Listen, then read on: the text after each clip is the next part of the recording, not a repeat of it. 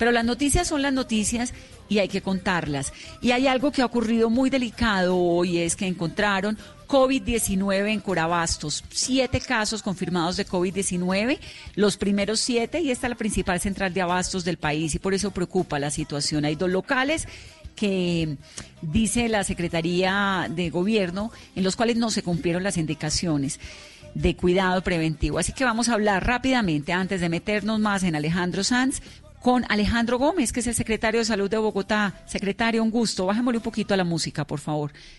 Eh, secretario, un gusto. Un placer, Vanessa. Muchísimas gracias por su invitación. Entonces, uno oye esto de Corabastos y se le oprime el corazón porque pues es que de ahí sale la comida para todas las plazas de mercado de Bogotá. ¿Qué fue lo que pasó y qué es lo que están haciendo? A nosotros también nos preocupa sobremanera.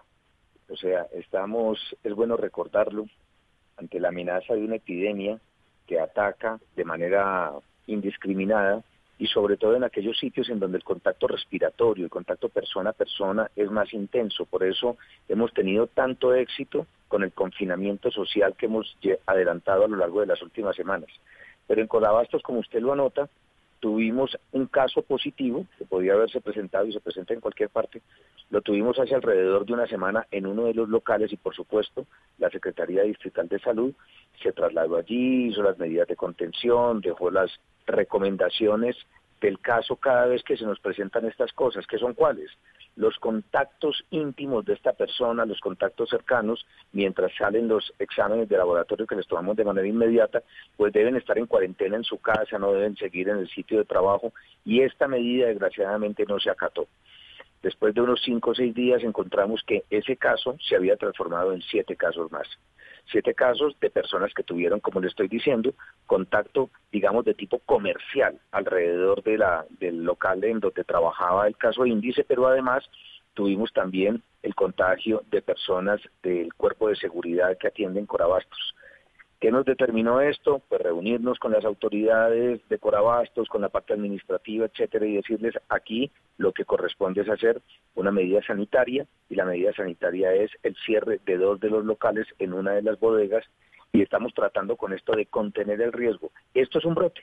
Esto es un brote en Corabastos y como usted dice, en la más importante central mayorista de alimentos de Colombia y de Bogotá, pues constituye un riesgo muy importante y por eso el operativo que hoy desarrollamos.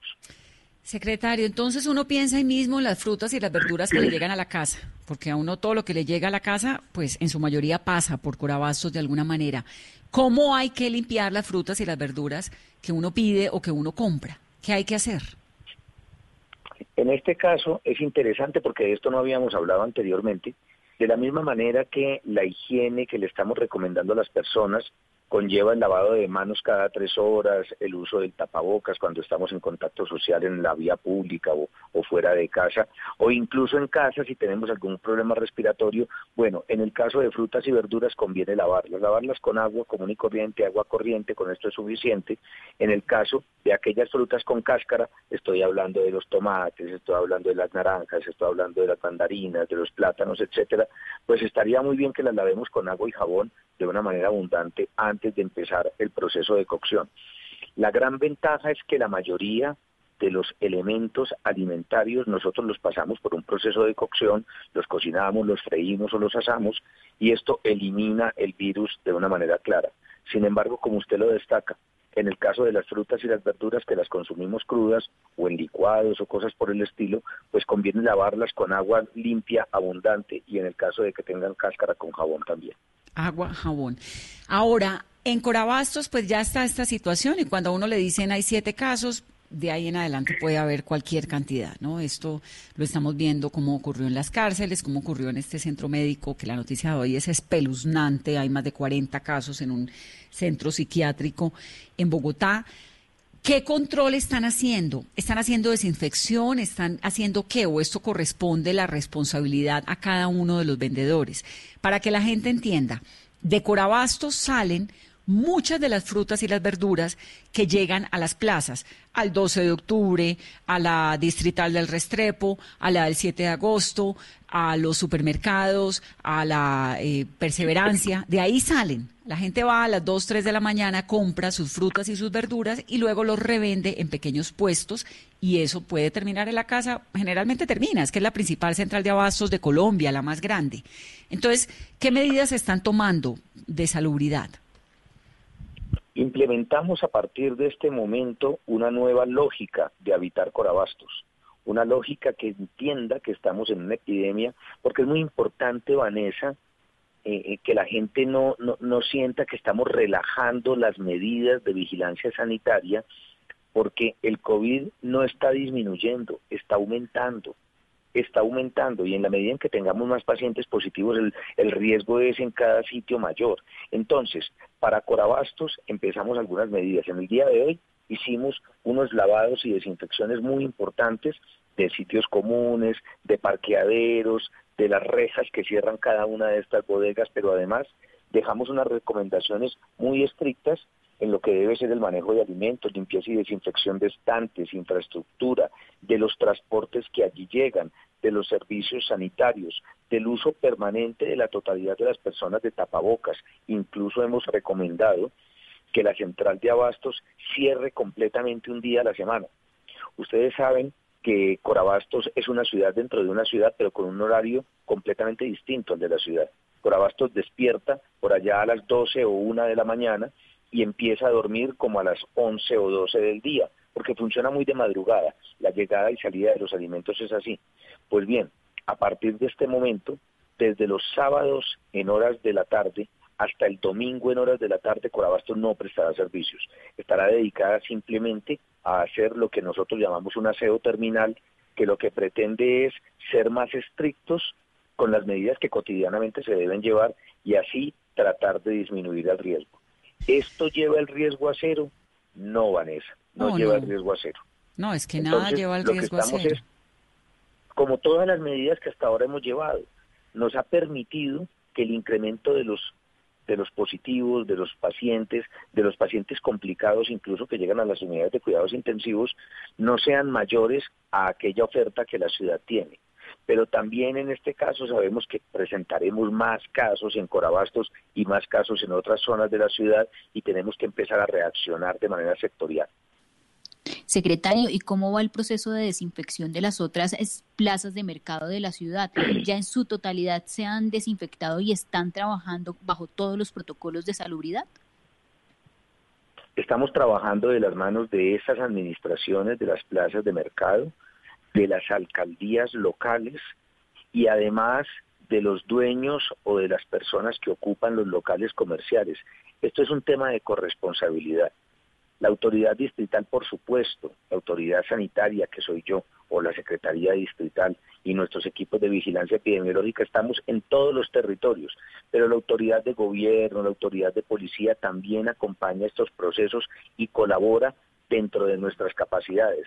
Pero como le digo, este es un tema de corresponsabilidad.